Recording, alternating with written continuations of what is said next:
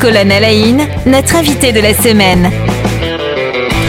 Bonjour à toutes, bonjour à tous euh, et bonjour à vous, Gabriel Monet. Bonjour. Vous êtes notre, invité hein, toute cette semaine. Vous êtes professeur de théologie pratique, doyen de la faculté adventiste de théologie qui se situe en Haute-Savoie et directeur du, centre de recherche José Figol. C'est un centre de recherche justement en théologie euh, pratique. Alors, je, on a déjà évoqué hein, rapidement hier cette question de la théologie euh, pratique et ça sera aussi l'un de, l'un de nos thèmes du coup pour aujourd'hui. Mais avant ça, euh, pardon pour demain, euh, avant ça et aujourd'hui justement, on parle de miracles. Alors justement, hier je l'annonçais, hein, vous aimez cette thématique des miracles du Christ euh, dans les évangiles, hein, racontés dans, dans, les évangiles. Et pour preuve, hein, c'est que j'ai retrouvé des, des, podcasts de, de, France. alors c'est sur c'est sur France Culture, pardon, voilà, où, vous évoquez déjà cette thématique. C'est un podcast qui date de 2011. voilà, pour, pour, dire que cette que cette thématique c'est quelque chose qui vous qui vous parle. Pourquoi est-ce que cette thématique, réfléchir finalement, vous qui êtes théologien, votre métier, c'est réfléchir sur les textes bibliques, pourquoi est-ce que les miracles du Christ, c'est une matière qui vous intéresse tout particulièrement? Ah, c'est une bonne question. Alors, pour, plusieurs raisons. La, première, probablement parce que... Euh, c'est quand même, il y a 35 miracles hein, qui sont racontés dans les évangiles, donc c'est pas rien. Alors, quand on, on pose ça à côté des trois ans et demi probablement du ministère de Jésus, ça fait que un tous les trois semaines et quelques, je crois. Donc c'est pas tant que ça, même si le texte dit que Jésus a fait beaucoup d'autres miracles que ceux qui sont racontés là. Euh, mais c'est vrai que quand on lit les évangiles, on a l'impression qu'il y a un miracle à chaque page, pratiquement. Quoi. Donc c'est un texte euh, prégnant et euh, qui est interpellant parce qu'il change la vie des gens. Euh, et donc ça, c'est quelque chose qui est une aspiration qu'on peut tous avoir, comment changer sa vie pour le bien.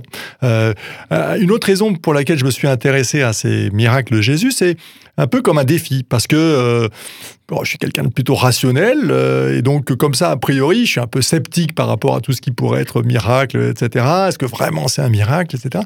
Et à force de, les creuser, de les étudier, je me suis rendu compte que finalement, ces, récits-là, bien sûr, ils existaient pour décrire une réalité, mais leur, omniprésence dans ces courts récits, finalement, de, trois ans et demi de la vie de Jésus, eh bien, ils nous disent quelque chose d'existentiel. Euh, finalement, il ne s'agit pas pour moi de, lire ou de s'intéresser à ces miracles juste pour dire Waouh, Jésus, il a fait ça, il est capable de faire ça, et tant mieux pour celui qui en a été le bénéficiaire. Mais si ces récits sont là, ils sont pratiquement, enfin, très souvent mis en lien avec des exhortations, des explications, des réponses à des questions qui font que ces miracles, ils ont du sens pour notre foi aujourd'hui. Et donc à chaque fois, le défi, c'est de dire, voilà, pourquoi ce miracle-là? Qu'est-ce que, quel est le message derrière cet acte que Jésus a accompli qui peut me concerner même 2000 ans plus tard, moi personnellement ou n'importe quel lecteur de la Bible finalement? Donc il faut comprendre un message derrière le miracle, au-delà finalement de l'acte lui-même euh, du paralytique qui est guéri ou ce genre de choses qu'on trouve dans le Nouveau Testament. Exactement. Alors justement, j'en reviens à, ma petite recherche hein, dans ce podcast de France Culture de 2011 et, je l'ai écouté forcément, j'ai trouvé votre propos très intéressant puisque vous parliez du tout dernier miracle du Christ. Et c'est vrai que quand on lit plusieurs fois, de nombreuses fois, un texte, la Bible en l'occurrence, bah, on ne fait même plus attention aux choses. Et c'est vrai que le tout dernier message, du, le tout dernier miracle du Christ, c'est effectivement ce figuier, ce figuier qui est, qui est maudit par le, par le Christ. Et le lendemain, ce figuier est complètement fané et il donnera plus jamais de fruits. Ah, c'est vrai que euh, j'avais jamais noté la chose, mais c'est très très étrange en fait. Hein. Est-ce que vous pouvez nous, dire justement un petit peu pour nous mettre l'eau à la bouche, qu'est-ce qu'on peut dire sur ce, par exemple, ce miracle? Alors peut-être, si je peux me permettre, euh, deux trois petites choses en, amont. Euh, la, première, c'est que euh, c'est le seul miracle négatif de Jésus sur les 35 que j'évoquais tout à l'heure. C'est étonnant. Et donc c'est étonnant, mm. voilà. Et pendant longtemps, honnêtement, je me suis euh, confronté à mais pourquoi Jésus a fait ça quoi? Pourquoi Jésus a fait ça? Alors qu'il y a plein de miracles positifs, hein. il y a des, beaucoup de miracles de guérison, il y a des miracles sur les éléments, quand il multiplie les pains, quand il marche sur l'eau, quand il calme la tempête, etc. Et puis voilà, ce, ce, miracle, si on peut dire négatif.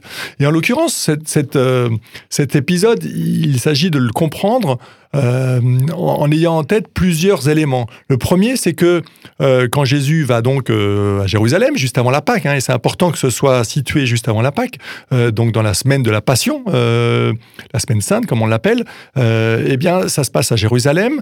c'est la saison où, théoriquement, il n'y a pas de figues. Donc on se dit, mais c'est bizarre, pourquoi Jésus il cherche des figues alors que la saison des figues, c'est à l'automne, quoi? Pourquoi il s'énerve qu'il n'y ait pas de figues alors que c'est normal? Franchement, c'est tout à fait logique. Alors, pas tant que ça, parce qu'il existe des arbres qui donnent des figues printanières. C'est des bourgeons qui, au lieu de donner des feuilles, donnent des fruits verts, qui sont mûrs en étant verts. Et donc, c'était assez courant au printemps d'avoir des figuiers qui donnaient des figues vertes, qui étaient comestibles et qui pouvaient faire un bon petit déjeuner. Et donc, c'est pas si incongru que ça de la part de Jésus, premièrement. Mais ensuite, c'est important d'avoir conscience que le, figuier, c'est l'arbre dans la tradition juive qui était considéré comme celui de la, la, connaissance du bien et du mal. Quand on retourne dans la Genèse, quand Adam et Ève mange du fruit euh, de l'arbre défendu. C'est pas une pomme, mais euh, c'est une figue. On, a pensé que c'était une pomme parce que le mot pomme en latin, c'est malum qui donne donc pomme, mais qui, qui est associé au mal. Ok, donc tout, on en a fait la liaison pomme, pommier, euh, etc.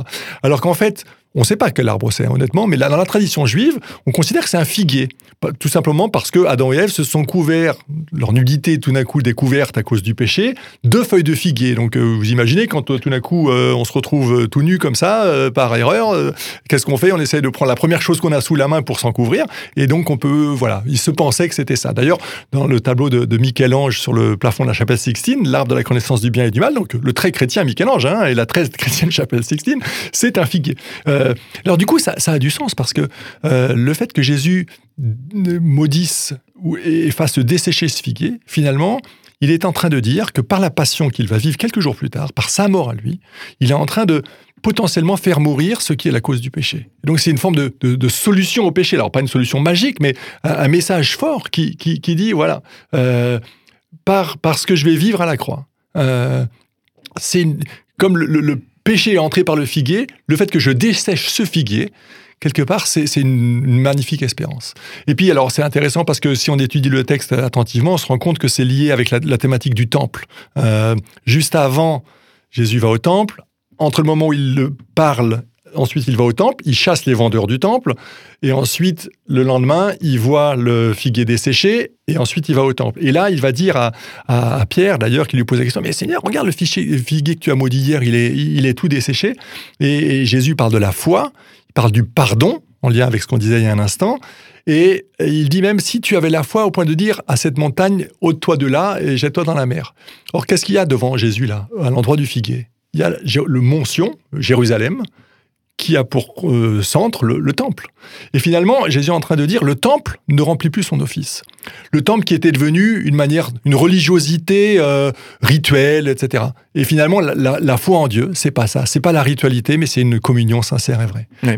C'est impressionnant parce qu'on on, se rend compte, quand on connaît un petit peu ces textes, on se rend compte de la, force de la théologie là que vous venez d'exposer en quelques instants, même si bien sûr on, a fait qu'effleurer les choses, mais, mais à quel point on peut découvrir le sens d'un texte mmh. en l'étudiant et un sens qui nous était caché dans une lecture un peu classique, euh, si, on n'avait pas les, des éléments de lecture, une, peut-être une information, hein, quelque chose qui, permettait de creuser.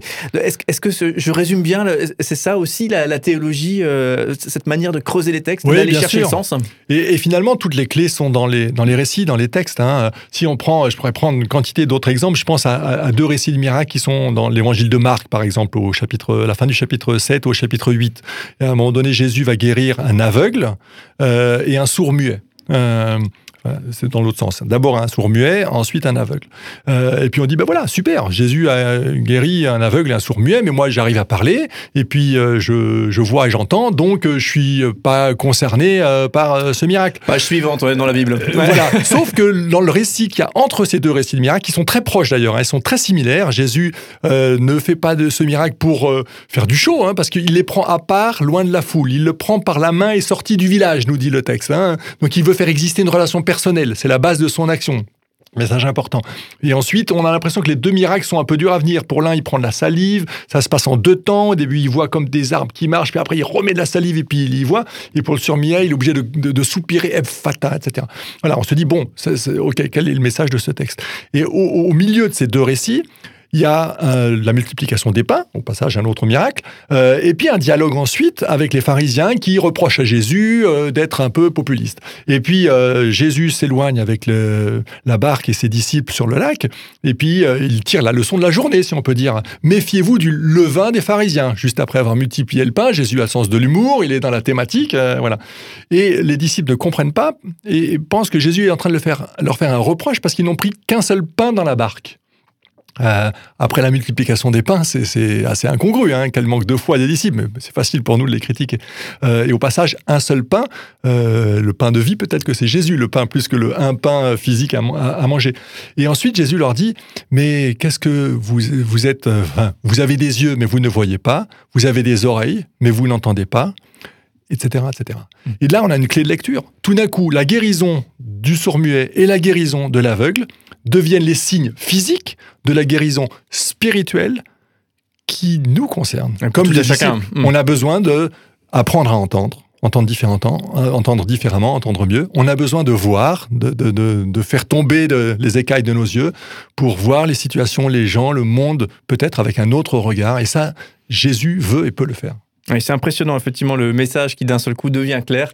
Là où peut-être on, on, lit, on comprend un texte, mais là on comprend une autre, un autre sens et un message euh, parfois caché. Je ne sais pas si caché c'est le bon mot, mais en tout cas, euh, voilà. peut-être caché, mais surtout existentiel finalement. Ça, me concerne. Mmh. Voilà. Merci beaucoup. J'avais toute une série d'autres questions. mais j'étais trop bavard. mais c'est parfait. Euh, voilà, donc dans tous les cas, il faut faire des études de théologie. Hein, si Absolument. si, on veut creuser tout ça.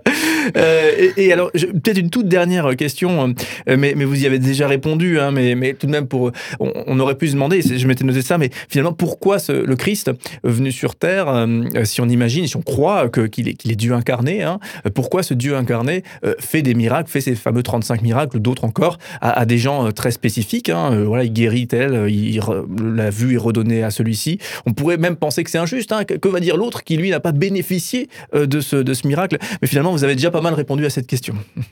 Oui, alors bon, c'est une question euh, extrêmement importante et vaste que vous posez là. Hein. Difficile d'y répondre en, une minute, mais euh, pourquoi Jésus euh, agit finalement pour mettre de la cohérence entre ses paroles et ses actes, pour montrer que c'est pas juste un beau parleur Jésus, c'est pas juste un beau rabbi qui a des belles théories, mais qu'il est centré sur l'humain, que euh, il cherche à répondre aux besoins de ceux qui l'entourent. Euh, et que finalement, le plus beau des messages, ou la plus belle des manières de, préparer le terrain à ce, message dont il se sentait porteur de son Père, euh, Dieu, c'était de faire du, bien concrètement aux gens. donc ça, ça me paraît vraiment essentiel d'avoir cette, cette, conscience de cette cohérence entre ses paroles et ses actes, et en même temps, ces actes permettent ou suscitent finalement cette foi que Jésus est et pas juste un homme comme les autres, mais qu'il euh, y a une, cette étincelle divine euh, en lui. Gabriel Monet, merci beaucoup. On rappelle, vous êtes professeur de théologie pratique, doyen de la, faculté adventiste de théologie qui se situe en Haute-Savoie et directeur du centre de recherche José Figels, donc un, centre de recherche en théologie pratique qui se situe dans ce même lieu, hein, toujours en Haute-Savoie. Et justement, on en parlera demain de cette fameuse théologie pratique et finalement, euh, comment euh, rencontrer, faire rencontrer euh, foi chrétienne, spiritualité chrétienne et aussi modernité et aujourd'hui nos contemporains. On peut avoir le sentiment que peut-être il y a une sorte de, gouffre, voire d'indifférence euh, qui s'est glissée entre les deux. Eh effectivement, on étudiera et on écoutera demain eh bien, votre pensée et vos travaux par rapport à tout ça. Merci en tout cas d'être notre invité toute cette semaine.